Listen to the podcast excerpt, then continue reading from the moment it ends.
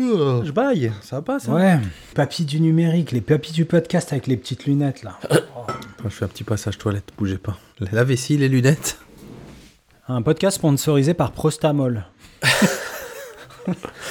Par Prostamol et puis, euh, et puis Optique 2000.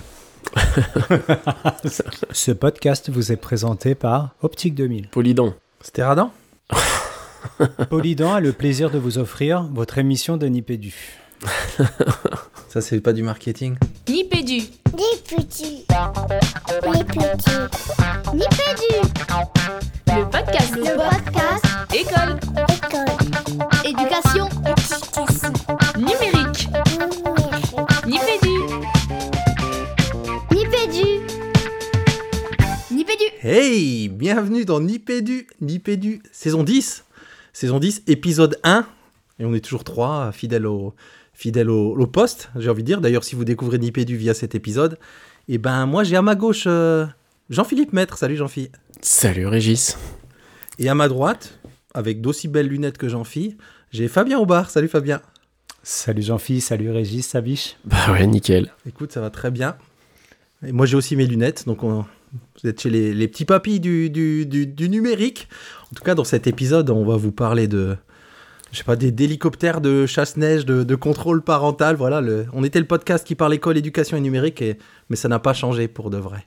Euh, et ce qui n'a pas changé, c'est que on est tout de suite dans le dans le vif du sujet et je vous demande, euh, ben, tiens, à toi Fabien, quel est ton actu numérique du moment? Bah écoute, mon actu numérique du moment, elle est tout en papier puisque j'ai acheté la version poche des Enfants sont rois de Delphine euh, De Vigan qui est sortie récemment chez Folio Gallimard et on y parle euh, influenceuse, blogueuse et exploitation d'enfants sur les réseaux.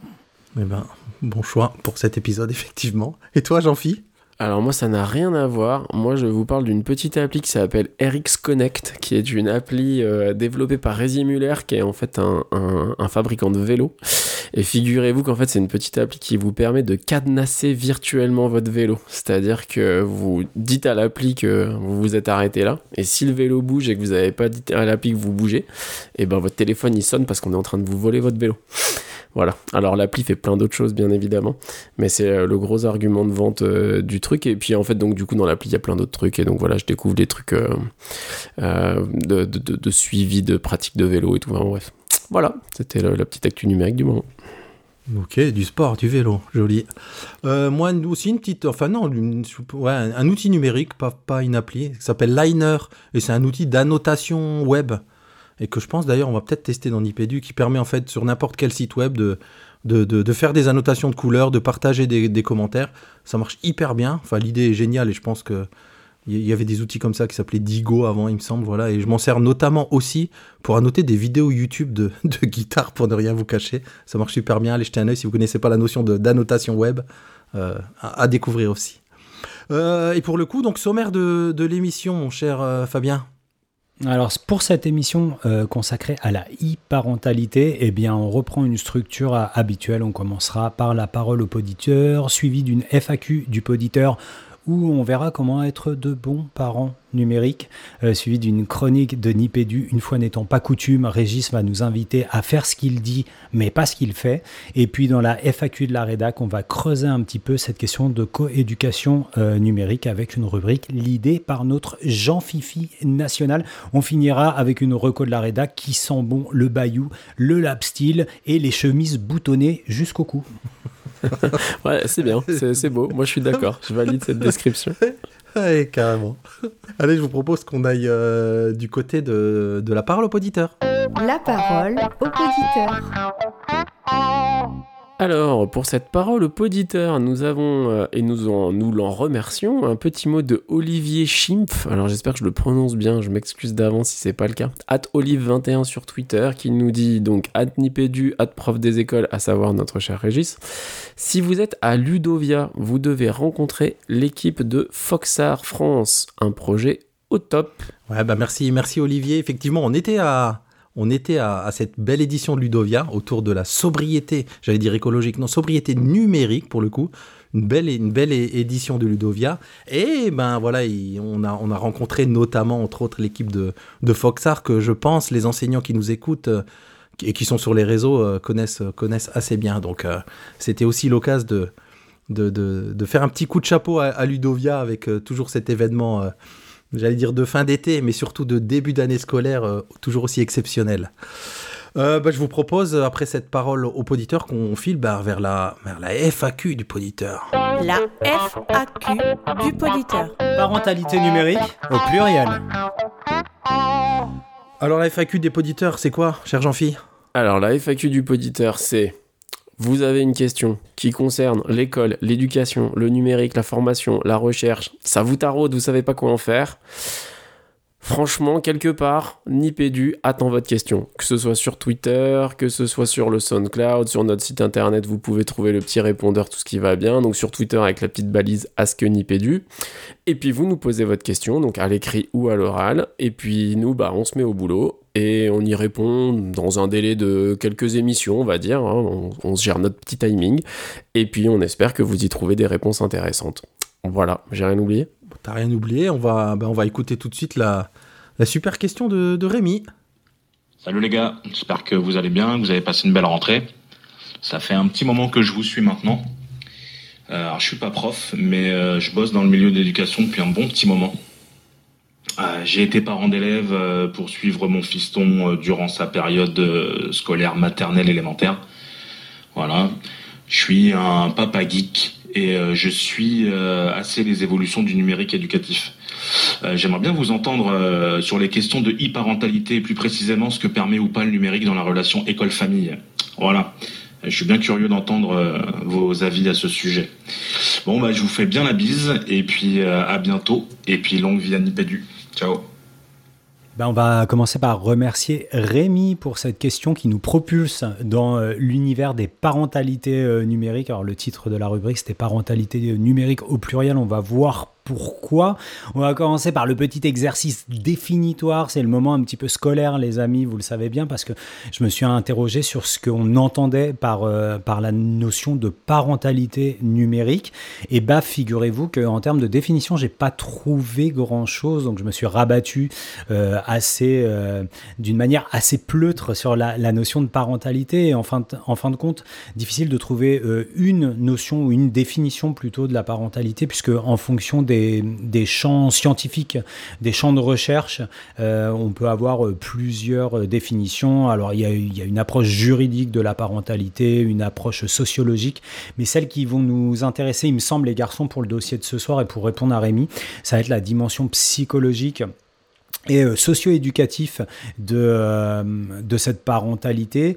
Euh, donc du côté de la psychologie, la parentalité, elle est définie comme le processus de transformation d'un individu qui devient parent. Et d'un point de vue socio-éducatif, ça aussi, je vois les yeux de Régis pétiller, euh, ça va être tout ce qui englobe les pratiques de soins et d'éducation qui sont nécessaires au développement d'un enfant.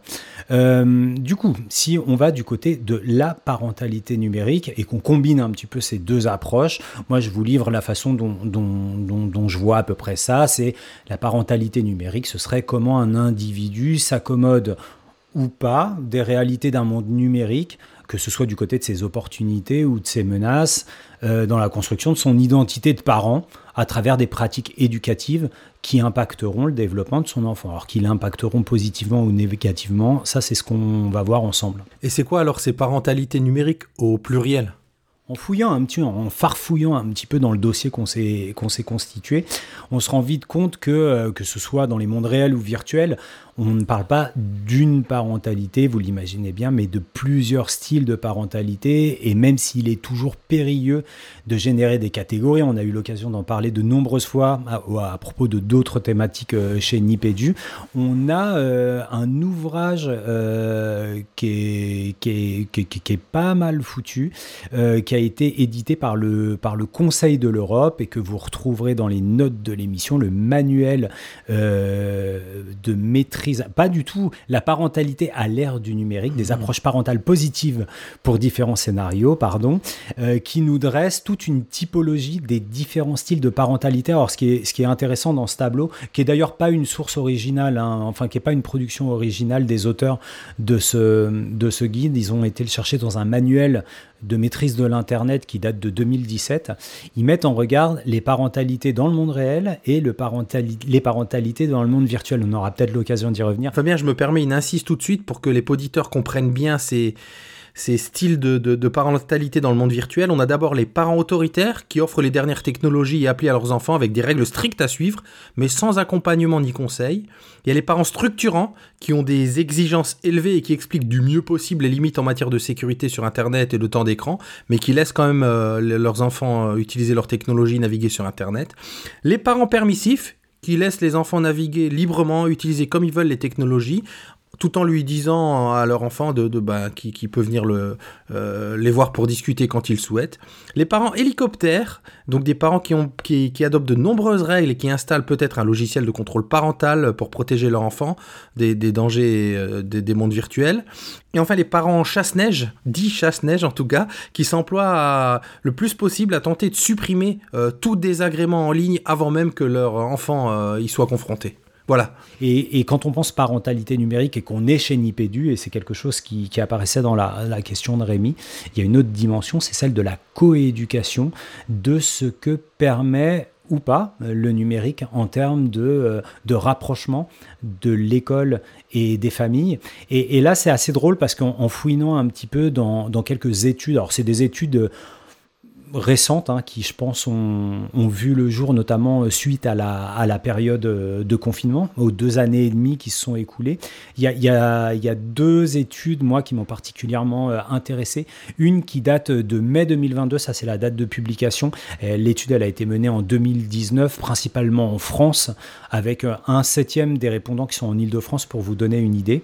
Et ce que j'ai retenu comme chiffre, c'est que moins de 44% des parents ne s'estiment pas ou pas accompagnés ou insuffisamment accompagnés dans euh, leur éducation au numérique auprès de leurs enfants. Donc, euh, donc euh, c'est quand même un, nombre signifiant.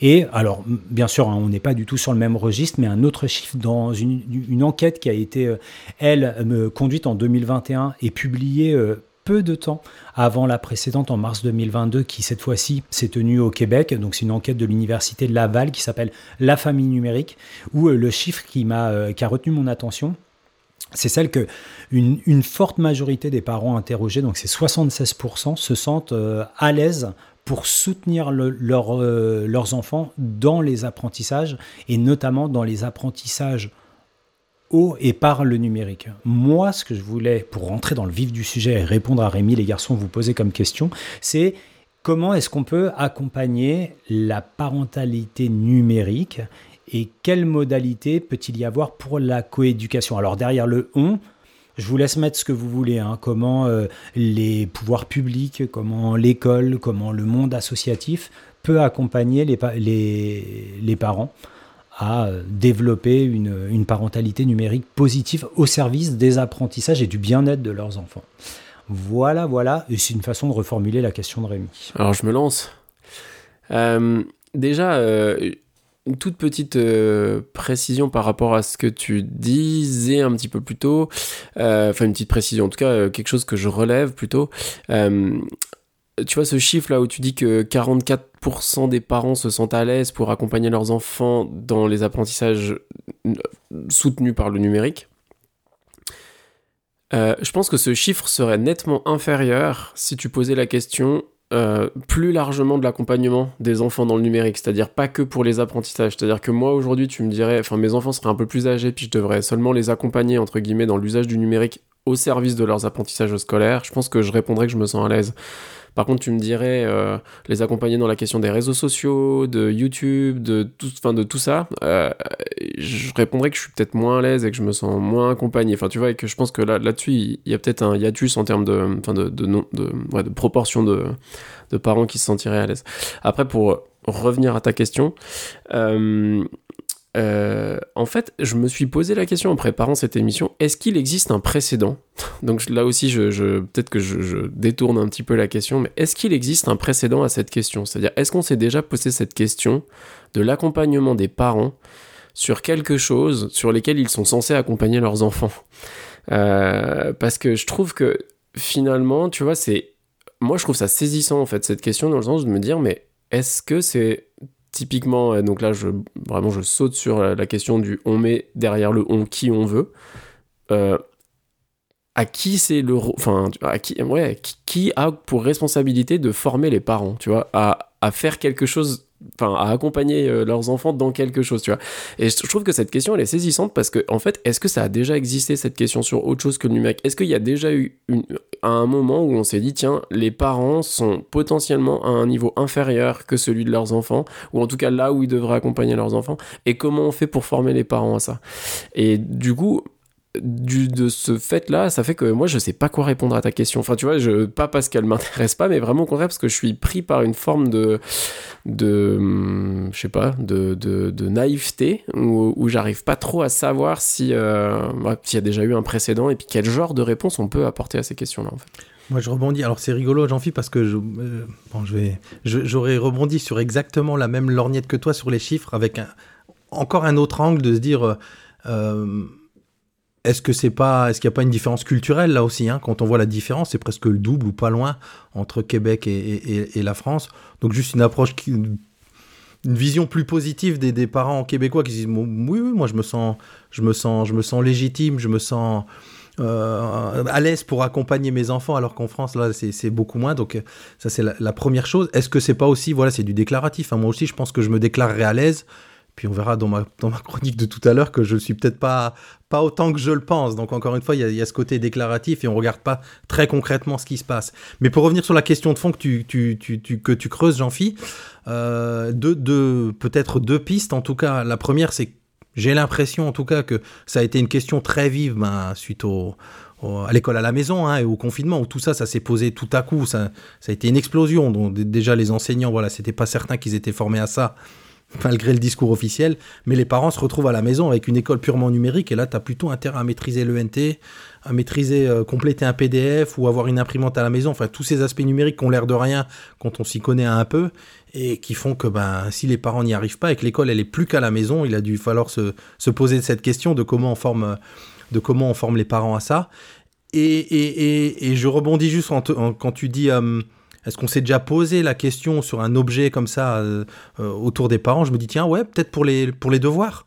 C'est-à-dire comment accompagner les parents à faire les devoirs? C'est une grande question depuis longtemps. Hein. Alors pas de réponse pour savoir est-ce que qu'il y a eu des choses mises en place effectivement pour apprendre aux parents à faire de manière traditionnelle hein, les devoirs avec les élèves à la maison? On sait que c'est une question d'inégalité sociale et que et que j'ai envie de dire en caricaturant un peu, même dans les bonnes familles, ça crie parfois qu'il y a des devoirs à faire et que et on sait à quel point c'est compliqué. Mais ça a déjà été ce type de question si je si je si je tire ton fil.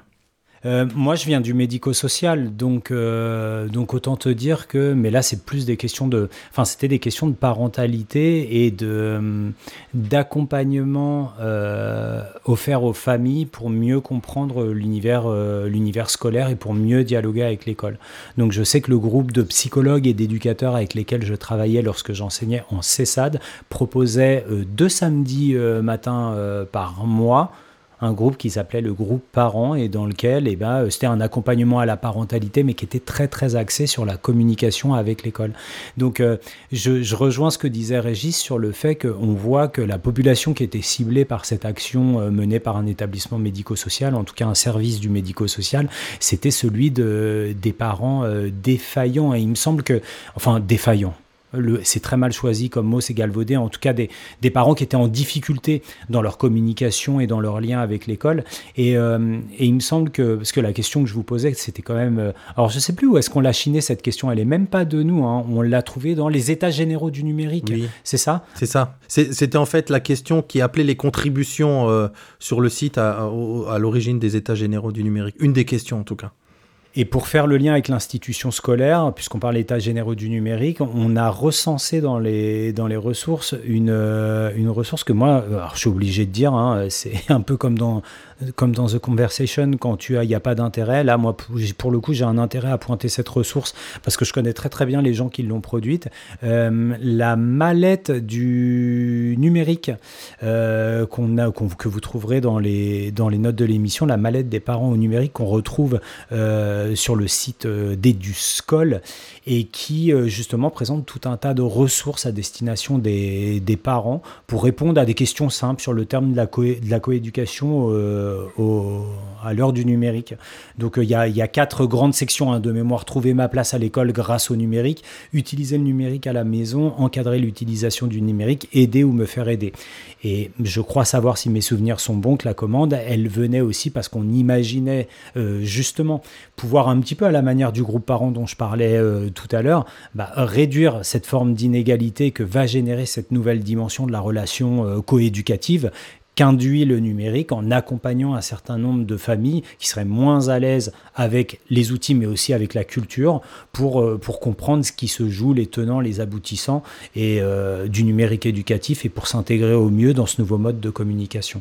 Enfin, moi, c'est juste que, en, en- en gros, euh, j'aurais bien voulu répondre à son intervention par autre chose qu'une question et en disant, bah, moi, clairement, ça en fait, voilà, pour le dire, euh, ça m'interpelle que, parce que, donc, cette mallette en question, là, si je me trompe pas, elle est sur le site, elle est mise à disposition par l'intermédiaire du site de l'éducation nationale. Et quelque part, moi, sur le papier, ça m'interpelle que le site de l'éducation nationale prenne en responsabilité la formation des parents sur quelque chose que je distinguerais de l'exemple que tu as donné euh, quand tu as assisté, euh, quand tu as cité le CESAD dans lequel tu travaillais, parce que là, on sait que quelle que soit la nature des CESAD, si tu veux, c'est quand même des populations en difficulté assez forte et que là on peut tout à fait imaginer qu'il y a des professionnels qui viennent aider les parents à gérer des situations particulièrement difficiles Or là, quand on parle du numérique et de cette mallette, etc., on est sur quelque chose de relativement euh, mainstream. Excusez-moi l'anglicisme, c'est le premier mot qui me vient. Et c'est quand on est sur quelque chose qui concerne la population euh, globale que je trouve que hum, euh, cette, position d'éducation nationale, je dis pas qu'il doit pas la prendre, mais comme je dis, moi, elle, m'interroge et je, me dis, est-ce qu'il n'y a pas d'autres institutions mieux placées, peut-être, que l'éducation nationale pour accompagner les parents sur cette question de la- de et du numérique? Voilà.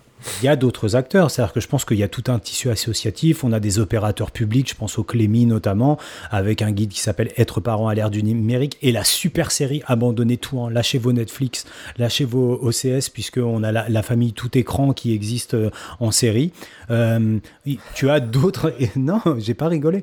Et euh, il y a d'autres acteurs qui proposent, qui proposent ça. Toi, ce qui vient de questionner, c'est pourquoi, pourquoi c'est l'éducation nationale qui, qui propose ça? Ouais, parce que moi, ça me donne envie. Alors, on va jouer à ce jeu pas toute l'émission, mais de, de te retourner à la question. Jean-Philippe, tu penses, est-ce que tu as en tête quelque chose, quel- un, un organisme particulier ou quand tu interroges et tu dis c'est pas forcément à l'éducation nationale de faire ça, peut-être à d'autres. Est-ce que tu penses à quelque chose ou tu nous lances la question sincèrement? Non, en vrai, justement, ça, ça, ça revient. Ouais, ouais, non, non, vraiment, en vrai, c'est ce que je disais en, en fin de mon intervention, de ma première intervention, qui, qui se terminait malheureusement par une question. C'était de dire qu'en fait, c'était un peu presque un regard naïf sur la, sur la question et que non, j'ai j'ai pas de.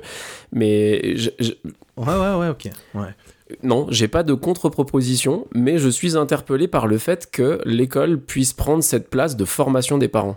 Parce qu'en bout du compte, oui, certes, c'est sur le numérique, mais c'est c'est pas le fait que ce soit sur le numérique qui m'interroge. C'est que l'école prenne cette posture de formation et d'accompagnement des parents. Et ça, ça m'interroge. En, tout cas, elle, enfin, elle le, prend ou elle propose des, des ressources et des accompagnements sur le volet euh, lien du numérique avec l'école. Tu vois, un parent numérique euh, en lien avec l'école. Peut-être pas, pas, pas plus largement que ça. En tout cas, quand on, quand on regarde les ressources proposées, c'est très orienté sur ça, avec évidemment un volet éducation sur euh, voilà, les écrans, le sommeil et, ces choses-là.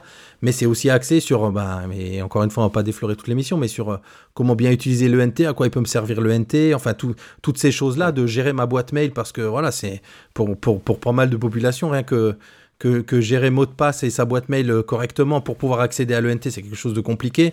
Donc sur ce volet-là, ça me paraît tout à fait légitime et logique que ce soit l'éducation nationale qui accompagne les parents. Et on en revient aux quatre, euh, aux quatre missions, enfin je sais pas si c'est le bon mot, missions que Fabien soulignait, euh, qui étaient justement mis en avant. et, et en effet, il y en a où je trouve que l'école a beaucoup plus sa place quand il s'agit de justement d'accompagner à savoir utiliser le NT ou ce genre de trucs. Mais quand ça en vient à savoir accompagner ses enfants sur les réseaux sociaux ce genre de trucs, je me demande, enfin voilà, Mmh, je, je ouais. trouve qu'il y a, il y a quelque chose qui, qui, qui- qui est, qui est, voilà, qui est discutable en tout cas. Ben voilà. C'est- C'est bien évidemment quand ça concerne vraiment la relation à l'école et puis euh, l'usage d'outils spécifiques qui sont pour les apprentissages, pour la vie scolaire, pour tout, tout ce genre de choses. Bien évidemment, quelque part. Euh, c'est comme si, euh, voilà, demain, euh, un service te proposait une appli et qu'on te donne pas le mode d'emploi de l'appli. Euh, ok, mais dès lors que c'est sur la question de ce qui est, ce qui se passe Du- hors de Du l'école. prescriptif, du prescriptif dans le domaine du, du privé, c'est ça? Euh, exactement, exactement, exactement, exactement. En tout cas, euh, s'il y a des parents qui nous écoutent, on a mis Fabien a parlé hein, de, de, de, de le- de- de- de- des outils du Clémy, on a mis des choses à Internet sans crainte. Enfin, vous trouverez pas mal de choses euh, dans, dans les notes de l'émission pour accompagner notamment les parents sur différents, les différents domaines euh, qu'on évoque. Mais je vous propose euh, qu'on file euh, gentiment vers la section suivante. Est-ce que ça vous va les gars? On, est- on est pas mal là? Oui. Oui, euh, Allez, on file vers la chronique de Nipédu. La chronique de Nipédu. Moi, cordonnier numérique et parent mal chaussé. Alors, comme vous le savez, et, et- et vous les garçons, bien sûr, je suis formateur numérique au sein d'un opérateur public du ministère de l'Éducation nationale, dont le nom résonne comme le sommet d'une forêt, on va dire. Mais est-ce que pour autant, j'ai une gueule de parent numérique exemplaire? Pas sûr du tout. Alors, je me suis livré à un petit exercice de, de parentalité. Et donc, pour commencer, j'ai pratiqué un auto-diagnostic. Quel type de parent numérique suis-je donc? Et dans la classification proposée par le Conseil de l'Europe, dont on a parlé plus haut dans l'émission, ben, été tenté de me situer sur un axe entre structurant et permissif. Effectivement, je laisse mes enfants naviguer sur Internet, utiliser leur smartphone, leur tablette, leur PC. J'ai quelques exigences, élevées ou, ou pas, je ne sais pas trop, et je prends le temps de leur expliquer les limites, on en cause ben, dès qu'ils le souhaitent. Trop fier de moi, quoi. Mais, mais c'était un peu trop simple de me situer moi-même. Alors j'ai envoyé un SMS à ma, petite collégienne et à mon grand lycéen avec cette fameuse typologie et une consigne toute simple. Sans vous concerter tous les deux, est-ce que vous pouvez me, classer, selon vous, euh, dans cette typologie?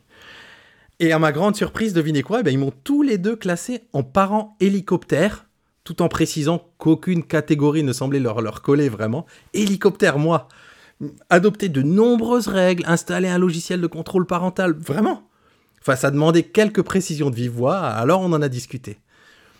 En fait, moi j'ai l'impression d'être pas très exigeant. La seule et unique règle familiale numérique, en tout cas, elle tient dans la programmation d'un temps d'arrêt de leur smartphone euh, la semaine entre 22h45 et 6h du matin. Mais en fait, ils m'ont dit que c'est la raison pour laquelle ils m'ont mis dans ce fameux hélico. Tout en précisant, euh, en voyant, en regardant les choses de près, qu'en toute honnêteté, la vérité serait un peu sur un curseur entre parents hélicoptères, structurant et permissif. Alors c'est vrai, en matière de réseau, la communication parentale est ouverte sur les risques. Je me souviens notamment, petite anecdote, d'une discussion autour du, porno en ligne avec mon jeune ado, avant qu'il n'en ait l'âge. C'est lui qui avait lancé la conversation, en lui expliquant, bah voilà, pourquoi c'est pas la vraie vie, comment ça pourrait le troubler, euh, voire même le, le choquer. Et autant comme parent que comme formateur, je l'avoue, je suis curieux de leurs activités numériques, forcément. Donc il m'arrive de mater un bout de son fil TikTok avec ma fille, et mon fils ne se prive pas de me partager ses trouvailles et ses étonnements sur YouTube. Dernièrement, hier, avant-hier, je sais plus, des vidéos du désert le plus chaud du monde où les semelles de chaussures fondent en marchant. Enfin, vous voyez le genre de truc. Euh, côté créatif, elle réalise des, productions graphiques sur sa, sur sa tablette, mais je me leurre pas, le plus gros du temps, je le vois, hein, il est passé sur TikTok et YouTube, et je vois vraiment pas comment inverser la tendance. Lui, il est plutôt geek, son terrain c'est la programmation. Pas plus tard que la semaine dernière, sous mes yeux, hein, en fait, parce que j'étais à la maison. Il a pris le contrôle de son PC à la maison depuis le lycée pour récupérer un bout de code pour son cours de, NSI, sciences informatiques. Mais je me leurre pas, il passe plus de temps à jouer en réseau, je l'entends avec son, micro de podcasteur, et je vois pas vraiment comment inverser la tendance. J'en ai ni la force et encore moins le pouvoir d'exemplarité. Alors en famille, on n'arrive pas toujours à leur faire larguer le smartphone à table. Euh, c'est une bataille quotidienne pour de vrai. Et je parle même pas des fois où je dois leur envoyer ben, un SMS pour qu'ils descendent à table après les avoir mille fois appelés euh, du bas de l'escalier. D'un classique ridicule, j'ai l'impression de me voir dans une pub, quoi. Et, et sans compter que je suis vraiment, mais alors vraiment pas un exemple, au vu des heures que je passe sur mon Mac ou mon smartphone. Oui, mais moi, je leur dis, mais moi, moi, c'est pour le travail, évidemment, bien sûr. Mais ça, c'est une autre histoire. Ne jamais catégoriser les usages, c'est la règle d'or. Merci Régis pour ta chronique. Après ce petit détour par chez toi, moi je vous propose qu'on retourne dans l'école. Enfin, on va y aller euh, vraiment à pas calfeutrer parce que je ne suis pas sûr que Jean-Philippe Metz soit d'accord pour que les familles fassent irruption à l'école, dans le virtuel comme dans le réel. La FAQ de la rédac. E-parents dans la salle de classe. Où est le Rubicon? Alors, euh, donc c'est moi qui m'y colle pour cette FAQ de la rédac. Alors, euh, en guise de, de préambule, euh, eh bien, il faut faire le constat, je pense que depuis la maternelle jusqu'au lycée, euh, les parents désormais peuvent avoir un accès euh, numérique à ce qui se passe dans la salle de classe de leurs enfants. Alors, bien évidemment, euh, il y a tous les aspects numériques qui sont venus remplacer des choses qui existaient déjà, donc les emplois du temps, les devoirs qui remplacent les cahiers de texte, etc., tous les mots, les informations aux parents. Mais il y a aussi, parce que bah, j'en ai fait l'expérience de première main, pour les petites classes en tout cas, des comptes rendus imagés des activités avec des, ac- des hum, applications dont on a déjà parlé ici, qu'on a déjà évoqué, notamment Classly. Donc moi, il m'arrive, euh, je sais pas, je dirais une fois par semaine, deux fois par semaine, de recevoir quelques photos euh, de ce qui se passe dans la classe de, mes enfants. Et donc, comme je le disais un peu plus haut, euh, bah, dans toutes ces activités, dans toutes ces communications euh, numériques, il y a des choses qui sont de l'ordre de l'ENT, l'environnement numérique de travail, c'est-à-dire qui sont là, comme je le disais, pour venir remplacer des choses qui existaient déjà auparavant et qui sont vraiment dans le soutien euh, à l'apprentissage et à la vie scolaire. Toutefois, quand on a fait ce remplacement, quand on est passé, c'est-à-dire du, papier au numérique, globalement, on a aussi procédé à des modifications, euh, notamment en chantant un peu l'élève. C'est-à-dire que, mine de rien, euh, à une époque, ben, le cahier texte, c'était l'élève qui le remplissait, le, carnet de correspondance, c'était dans le cartable de l'élève, donc il y avait quand même toujours euh, cette médiation euh, entre les parents et les profs qui passait par l'élève. Et là, aujourd'hui, il y a la possibilité d'une communication qui va directement du prof aux parents et du parent au prof. Euh, puisque finalement, euh, si les profs chantent les élèves, les parents peuvent eux aussi le faire, et d'ailleurs le font, et pour des questions de commodité, de certitude de transmission de l'information, tout plein de bonnes raisons sur lesquelles je, ne porte pas de jugement, bien évidemment. Euh, en plus de ça, il faut noter, bah, justement, comme je le disais, que parfois, alors j'avoue, mon expérience s'arrête à la maternelle pour l'instant. Je sais pas ce qu'il en sera quand je découvrirai l'usage des outils numériques au primaire, puis au collège, etc. Mais en tout cas, force est de constater que les parents ont aussi accès à plus d'informations qu'avant. Euh, donc voilà. À ce stade de ma réflexion, euh, que l'on pense à la relation de confiance à construire avec l'élève, et que ce soit du côté de l'élève, euh, du côté de l'école, pardon, autant que de celui du côté des parents, ou que l'on pense à la mesure dont l'école doit ou peut être un sanctuaire, comme euh, le teasait très bien euh, Fabien il y a quelques secondes. Moi, la question que je me pose, c'est où est-ce que doit se poser la limite de l'ouverture de la classe aux, à ces nouveaux e-parents? Et donc, c'est bien la question que je vous adresse, euh, les garçons, maintenant. C'est que selon vous, où est-ce que où est-ce qu'est cette limite? Dans ce que, que tu as dit, moi, ce qui m'intéresse, qui a retenu mon attention, c'est tu dis, à un moment, tu as dit quand on est passé, euh, en gros, de l'analogique au numérique et tu utilisais l'image du, cahier de texte qui s'est transformé en ENT. euh, pour faire simple. Et, euh, et moi, quand j'ai quand j'ai découvert ta chronique dans le ta rubrique dans les notes de l'émission, je me suis dit c'est rigolo que tu parles de ça parce que derrière on pourrait mettre alors ça fait partie des mots interdits mais qu'on utilise quand même. Euh, quand, on évoque, tu sais, avec le numérique et notamment le numérique éducatif, euh, c'était une grande tendance au début des années 2000. On annonçait un changement de paradigme pédagogique. Tu vois, les outils numériques et leurs usages allaient transformer fondamentalement la pédagogie et à travers elle les modes d'apprentissage. Euh, ce qu'on sous-entend là, c'est qu'il y a un réel potentiel transformateur euh, dans, euh, au niveau de la coéducation avec l'émergence des outils, des outils numériques. Alors, je sais pas si c'est une prophétie ou si c'est un souhait ou en fonction de qui parle. Le fait est que dix ans après les promesses du, début des années 2010 et des, mandatures d'il y a euh, avant la précédente, de l'antépénultième euh, gou- gouvernance et mandature, euh, où il y avait une grosse hype au- autour du numérique éducatif, déploiement de matériel, formation en masse des acteurs du numérique éducatif. Moi, j'ai le sentiment, et c'est au doigt mouillé, donc vous avez le droit de me dédire qu'il n'y a pas eu de changement de paradigme pédagogique. Euh, absolument pas. Du coup, je me demande, tu vois, dans quelle, dans quelle mesure euh, on peut euh, imaginer, souhaiter, augurer, regretter qu'on qu'on ait enclenché avec le passage au numérique à un nouveau paradigme en termes de coéducation et notamment avec une espèce d'accès modifié quantitativement ou qualitativement euh, des parents euh, dans l'espace euh, scolaire. Donc voilà, en gros, est-ce que beaucoup de bruit pour rien, tu vois, ou est-ce que réellement il y a quelque chose qui a changé dans les relations parents-école grâce à l'usage de ces, de ces outils numériques? Moi j'embraye sur ce point parce que ce détail là des ENT qui auraient remplacé des- d'anciennes solutions, j'ai l'impression que c'est même faux. Parce que moi je vois mes deux ados, bah, il y a l'ENT, mais par contre ils ont toujours un agenda et un carnet de correspondance. Papier, euh, comme au bon vieux temps, tu vois. Donc ça, alors évidemment que ça a remplacé en partie parce qu'il y a des infos euh, auxquelles on n'a pas accès via ces outils papier, enfin je sais pas comment dire traditionnels, et qui maintenant sont librement et en toute transparence accessibles euh, sur le NT. Mais paradoxalement, alors euh, peut-être euh, peut-être euh, trop d'infos ou notamment des infos qui circulent qui nous concernent pas. Je sais pas si co- comment que c'est pour tes petits en maternelle, tes petites même plutôt en maternelle, j'en fis.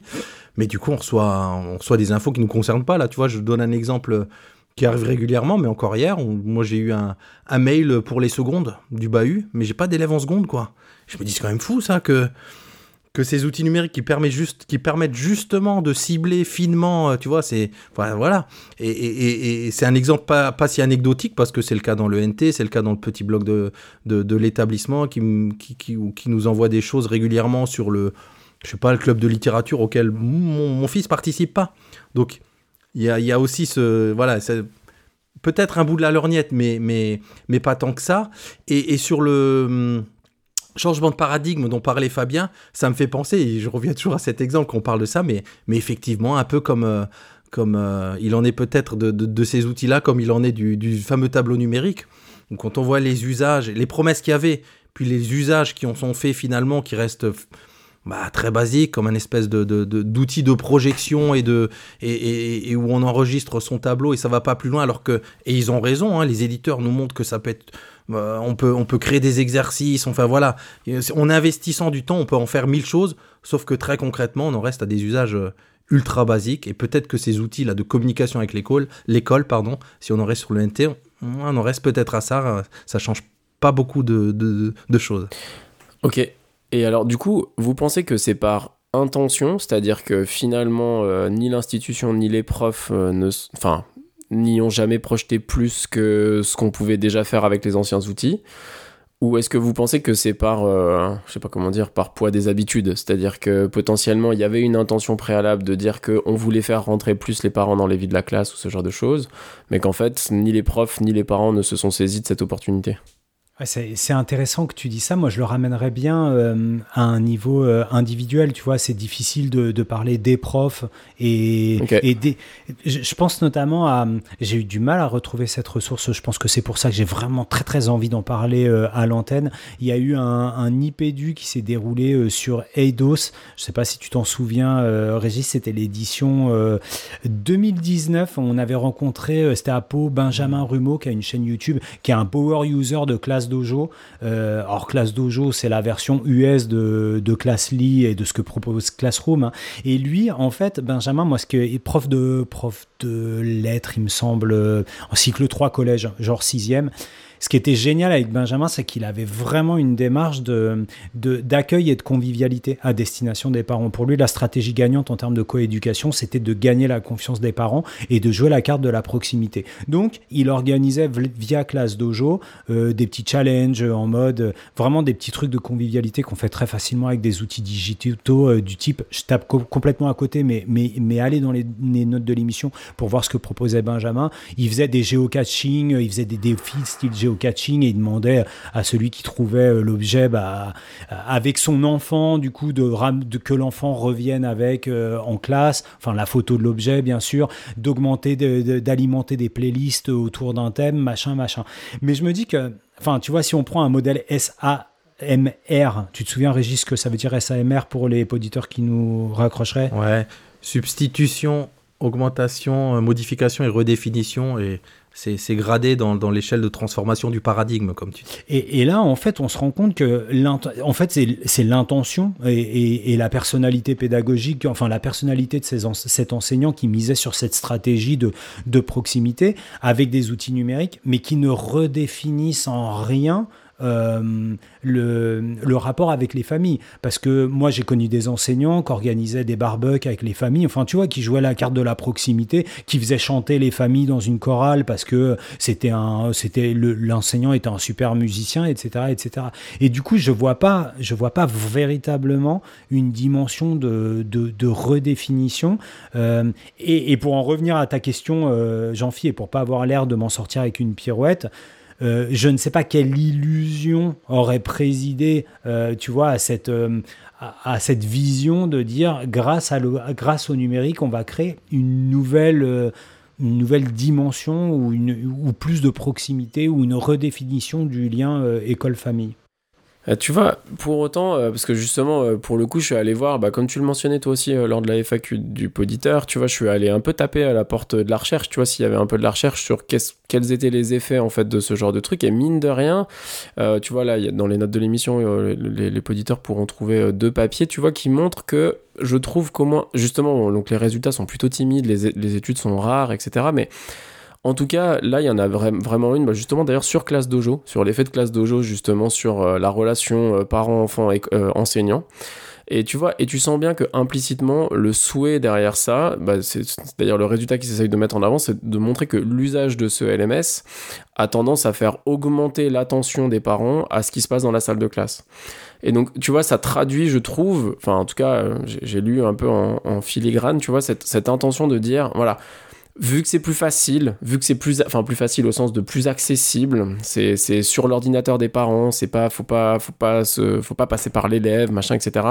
Bah, mine de rien, ça, ça amènera quelque chose en plus. Et puis en fait, dans ce que je vous entends dire, j'ai l'impression qu'en fait, ça me donne l'impression que on est juste passé à une numérisation de quelque chose qui existait déjà, dans un sens comme dans l'autre. C'est-à-dire dans les cas où tu avais des profs qui en fait avaient des relations aux parents plutôt distantes ou en tout cas on va dire ordinaires euh, que pour les profs qui avaient l'envie euh, de faire quelque chose d'un peu plus euh, dynamique, vivant, convivial, etc. qui en fait numérique ou pas numérique en fait le faisaient déjà sans quoi. C'est un peu ça que je. Moi, je, en, en répondant à, ta question et en tempérant un peu ce que, je- que je disais tout à l'heure, tu vois, l'accès à, à toutes ces infos administratives, à l'emploi du temps, à tel prof absent à telle heure, à Pronote avec les notes en direct et tout ça, ça c'est quand même, voilà, c'est- un plus énorme pour les parents, pour, euh, pour plein de raisons. hein. D'ailleurs, moi, mon, ado qui est maintenant grand, euh, avant qu'il ait accès à ces outils, bon ben, c'était un peu, c'est pas un fan euh, d'écriture, donc tu vois, l'agenda était, voilà, pas très complet, tout ça là. Je trouve que c'est vachement rassurant de savoir que tu as toutes les infos euh, en toute transparence, euh, accessibles à bout de, smartphone ou de, ou, de, ou, de PC ou de, ou, de, ou de tablette. Et le deuxième point qui m'échappe sur euh, oui, le, changement, bah oui, voilà, et, et- et je continue à tirer ce fil, c'est pas si anecdotique que ça, quoi. C'est pas une simple numérisation. Ça change quand même les choses, hein, selon le profil du gamin, comme je te parle du mien, bah, selon aussi peut-être le profil des parents qui ont plus ou moins le temps de suivre la scolarité de leur enfant bah, le fait d'avoir tout ça à portée de main, euh, euh, ça change que d'auparavant d'avoir note à note peut-être quand il rentrait avec une éval ou alors peut-être de manière beaucoup plus espacée quand on attendait le bulletin. Tu vois là, il y a aussi ce, ce, côté euh, très euh, instantané que peut apporter le numérique. Et encore une fois, comme on vit là-dedans tous, ça a l'air de rien, mais c'est quand même beaucoup par rapport à, bah, par exemple, à notre génération, quoi. Donc ces petits changements, ils sont, ils sont, à, à mon avis, ils sont pas rien, quoi. Ouais, d'autant que, et je pense que ce sera, ça devrait être le mot de la fin, euh, d'autant que je trouve que ça interroge sur quelque chose que j'ai touché du doigt dans l'intro et qu'on n'a pas abordé, mais qu'on pourra peut-être réaborder dans une autre mission, c'est la question de la relation de confiance, Ouais. je trouve. C'est-à-dire que quand, tu vois, quand, quand, quand tu sais en tant qu'enfant, en tant qu'élève, que tes parents ont accès à la note, c'est pas tout à fait la même chose, je pense, dans la relation que tu peux avoir avec tes parents que euh, quand justement tu étais responsable, entre guillemets, de toi-même amener, Ah enfin, oui. tu vois, dire la note Ouais. que tu recevais au coup par coup euh, dans les évaluations, quoi. Mais bon, voilà, je, je sais pas ce que ça peut avoir comme impact ou Et, pas. et ça, juste pour tirer ce fil, c'est quelque chose que, même si je sais que tu es pas dans ce genre de, de, de réflexe, que, que tu aurais tendance à regretter? Ou tu. Enfin, je sais que tu vas me dire que tu le questionnes plutôt que tu le regrettes, mais pour le coup, je te demande un jugement, euh, Jean-Phi. Toi, tu penses que c'est dommage que euh, y a cette déresponsabilisation-là parce que, euh, parce que tu as une intermédiation avec l'outil numérique? Je pense. Je pense que c'est dommage pour euh, l'éducation des élèves en tant que citoyens, c'est-à-dire, tu vois, sur les aspects d'éducation civique et d'honnêteté et d'assumer ses, ses erreurs et ce genre de choses. Oui, je pense que ça peut potentiellement être délétère. Puisque c'est moi les gars le timekeeper et que je sais qu'il y a un petit peu de temps et si on arrive à pas être trop trop long sur la reco, moi il y a, juste une réflexion que je voulais vous partager parce que là on, on, est on a beaucoup été dans un mouvement. Donc on parle de coéducation, de changement de paradigme éducatif, mais dans un mouvement qui va des parents vers l'école. Et euh, ou, en tout cas dans le contraire, qui va de, des informations de l'école vers les parents et de l'accès que les parents peuvent avoir à ça. Mais, ce que j'entends aussi beaucoup avec euh, les, pratiques récentes et notamment post-confinement de l'école numérique, c'est euh, la difficulté qu'éprouvent les collègues à fixer parfois et à se fixer parfois certaines limites dans la communication avec les familles. Parce que, et peut-être à un moment parce que euh, un manque de, on va dire, de, ou en tout cas une forme d'immaturité euh, dans, dans le sens le, enfin le, le moins jugeant du terme, hein, euh, d'immaturité dans, dans le fonctionnement de ces outils et dans les règles d'utilisation qu'on peut mettre en place, de dire des collègues qui disent je me suis vu déborder parce que en ayant utilisé un réseau social euh, à travers le NT, parce que j'ai donné ma boîte mail, c'est des sollicitations euh, continues de la part des familles. Ou en tout cas, si tu multiplies, alors je sais pas sur une classe de 28, si tu as 14 parents qui sont très actifs, très euh, très anxieux scolaires et etc etc et qui vont questionner beaucoup, il y a la façon de enfin voilà, il y a la possibilité de se faire déborder. Et du coup, moi ce qui vient me questionner avec l'usage de ces outils-là, avec une réflexion en cours sur ce que sont les bons usages ou ce que seraient les bons usages, c'est euh, la, limite publique-privée euh, en fait. C'est à partir du, de quand il existe une limite et qu'on arrive à, circonscrire ces communications, aussi bien intentionnées soient-elles, pour pouvoir bah, s'isoler un petit peu. On sait déjà que c'est un métier qui est, énormément, où il y a beaucoup de perméabilité entre le perso et le pro.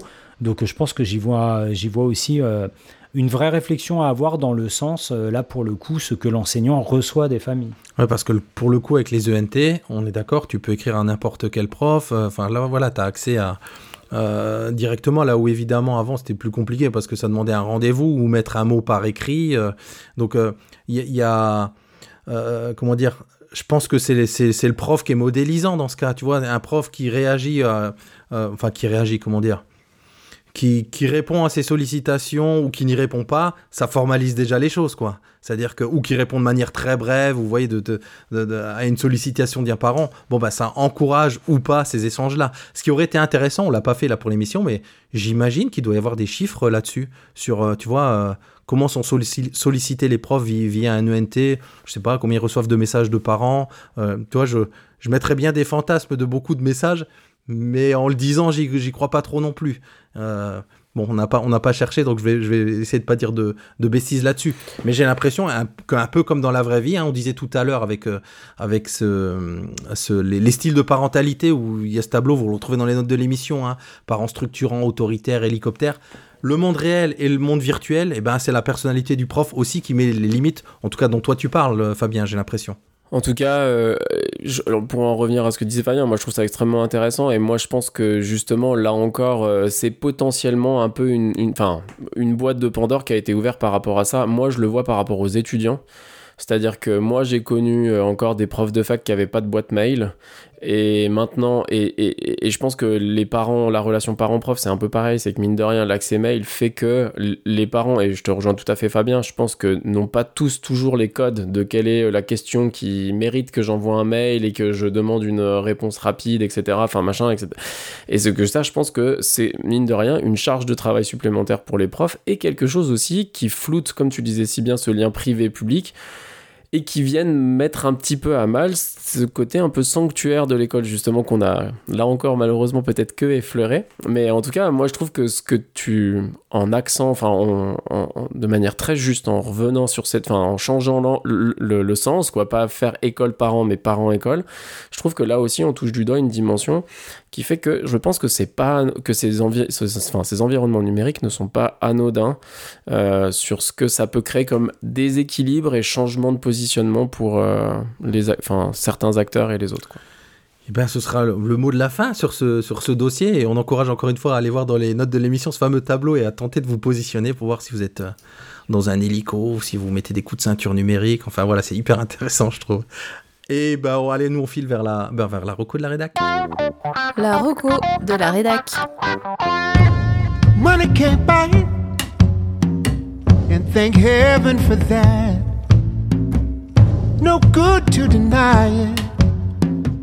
Bon, moi, j'ai envie de dire que, pour ne rien cacher, c'est.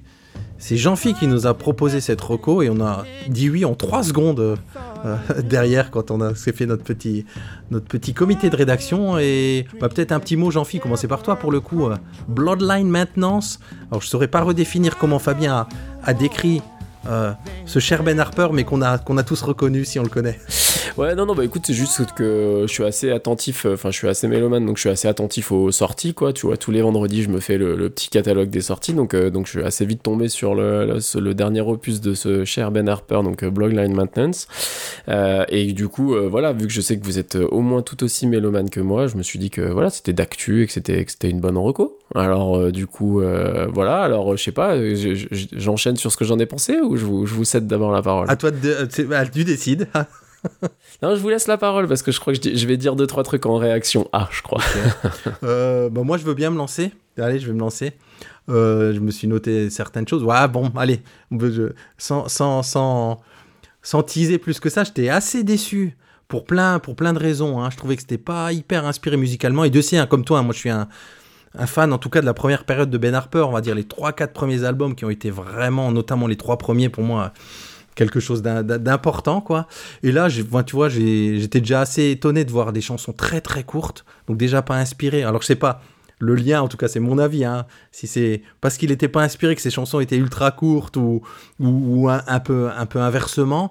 Euh, alors évidemment, il y a toute la, le titre, il, il dit quelque chose. hein, c'est un album très centré autour de autour de, l'esclavage, quoi. Donc je me suis même posé cette question, est-ce qu'il n'a pas un peu tout mis dans les paroles? C'est des paroles très engagées, euh, et musicalement je trouve que c'est un petit peu faible, enfin moi je, me suis noté quelques exemples où il y a même un morceau là, le It Ain't No Use, qui se répète, j'ai trouvé ça oh, tellement répétitif, je, voilà, un, un peu, un, peu, un peu chiant même pour, pour rien cacher. Il y a un ou deux morceaux quand même qui sont... Moi je suis plus fan du, du Ben Harper acoustique, hein. bah, les premiers albums pour les connaisseurs c'était quand même plus orienté acoustique, donc ça, ça me manque un peu. C'est vrai qu'il il en a fait quelques-uns dans ses derniers albums, mais pareil, j'ai j'ai pas retrouvé ce que j'adorais chez lui, ce qui m'avait vraiment remué au départ. Il y a no- notamment le, le More Than Love Soul, là, qui, qui, je sais pas si vous avez trouvé, moi je trouve qu'il a des petits accents de, de Stand By Me de Benny King dans le rythme du début, un petit peu, et dans la façon de, de chanter. Donc voilà, euh, bon, je sais pas, je vais, je vais vous laisser rebondir, j'en dirai peut-être un peu plus tout à l'heure encore, mais voilà pour l'essentiel pour moi, plutôt déçu par cet album.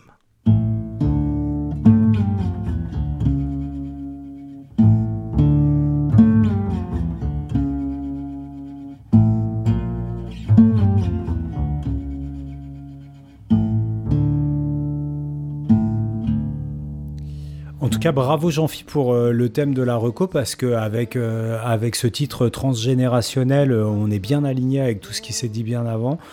Moi, ça fait 20 ans que Ben Harper n'est que déception de mon côté, donc, euh, donc pas de surprise sur tel, cet album qui, euh, malgré euh, les revendications des, des origines de la famille, la soul, peut-être un peu de négro spiritual dans ce que, dans ce que tu disais, Régis, moi, je, il me perd, il y a un côté exploratoire et mosaïque dans ces morceaux qui, qui qui arrive pas à me raccrocher. Par contre, je vais vous glisser un petit bonheur, parce que je vous dis que depuis 20 ans, il n'est que déception. Euh, le, le- mon Spotify a fait de la lecture continue et après l'album, alors que je faisais autre chose, il m'a lancé le Childhood Home. Je reste dans la thématique de, de l'enfance et de la parentalité parce qu'il chante avec Hélène Harper, sa maman qui est une chanteuse de country. Et je savais que l'album existait, je l'avais jamais vraiment écouté. Et j'ai retrouvé, Régis, un petit peu de, du Ben Harper de la première heure avec un, duo tellement sincère, tellement authentique avec sa maman, où euh, là, pour le coup, je me suis dit, ah, ça valait le coup. Merci pour la reco, euh, Jean-Phi, parce que j'ai trouvé mon petit bonheur du moment. C'est Childhood Home de, Ben Harper qui date de 2014, je crois. Et donc bah, c'est parfait parce que en effet moi je, je, je, pose mon avis un petit peu en, en fait c'est bien euh, vos avis m'offrent euh, de quoi réagir parce que à la fois euh, je rejoins tout à fait Régis sur le fait que les trois premiers albums ont aussi pour moi été quelque chose de découverte musicale de très important tente, où il s'est construit une identité qu'il n'a fait que challenger ensuite et où il a fait des choses plus ou moins heureuses et donc où je rejoins Fabien que je, peux comprendre euh, que ces 20 dernières années n'aient été que déception, mais en même temps, euh, dans ces 20 dernières années, où moi pour le coup, je dirais pas du tout que ça a été que déception, hein. moi je pense qu'il y a quelques albums, euh, peut-être même que je préfère des trois premiers parce que justement, il alterne soit l'exploration d'un style, on peut penser à quand il explorait le gospel avec les Blind Boys of Alabama ou le rock and roll quand il a été avec les Relentless Seven. Et là pour et et c'est d'autres albums euh, mosaïques comme tu le dis si bien Fabien ou plutôt donc avec les Innocent Criminals qui étaient plutôt en général ces albums un peu un peu un peu mosaïques. Il a toujours fait des allers-retours là-dessus et là je trouve que justement ça fait plutôt partie des albums qui sont pas mosaïques dans le sens où ils sont vraiment ancrés dans un champ musical, on va pas dire un style parce que je pense qu'il y en a plusieurs, il y a de la soul, il y a du R&B mais en tout cas moi je, je- me retrouve un peu dans un album de Marvin Gaye ou ce genre de truc et j'ai trouvé qu'il avait plutôt rehaussé le niveau par rapport à ses deux ou trois derniers opus, notamment sur l'écriture. Donc là je voilà, je, je suis pas tout à fait d'accord avec Régis où je trouve qu'il est allé quand même chercher des trucs euh, voilà, qui sont peut-être un peu moins easy listening, c'est-à-dire que parce que c'est un petit peu bancal dans le groove, c'est un petit peu. Ben, mais il y a des trucs que j'ai quand même trouvé intéressants. Alors après, voilà, c'est clairement, ça n'a pas le niveau de, de, de précédents opus. Ça, je le, je le reconnais aisément et je suis assez d'accord de dire qu'à chaque fois que j'écoute un nouveau Ben Harper, c'est- toujours un petit peu décevant. Mais néanmoins, je vous trouve quand même un peu dur parce qu'il y a quand même des trucs que j'ai trouvé assez chouettes dans ce petit album. De toute façon, on l'aimera quand même toujours Ben Harper, donc euh, voilà. Euh, eh ben, écoutez, c'est sur cette belle, euh, sur, tes, sur ces beaux mots que se termine ce premier épisode de la saison 10 de des vieillards du numérique éducatif. Mais quoi qu'il arrive, euh, on change pas une équipe qui gagne et puis on change pas le tempo. On se retrouve dans un mois. Et puis même si c'est septembre, on vous invite à garder la pêche. Et surtout, crachez bien le noyau.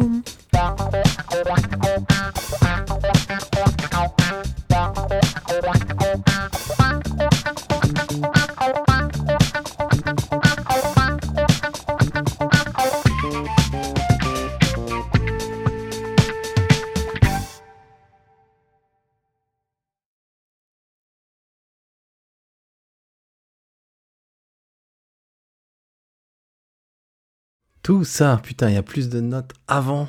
Ah, me laisse tomber quoi. Un truc de malade. Non mais c'est n'importe quoi. Euh, Autant faire des PDF tout de suite les gars.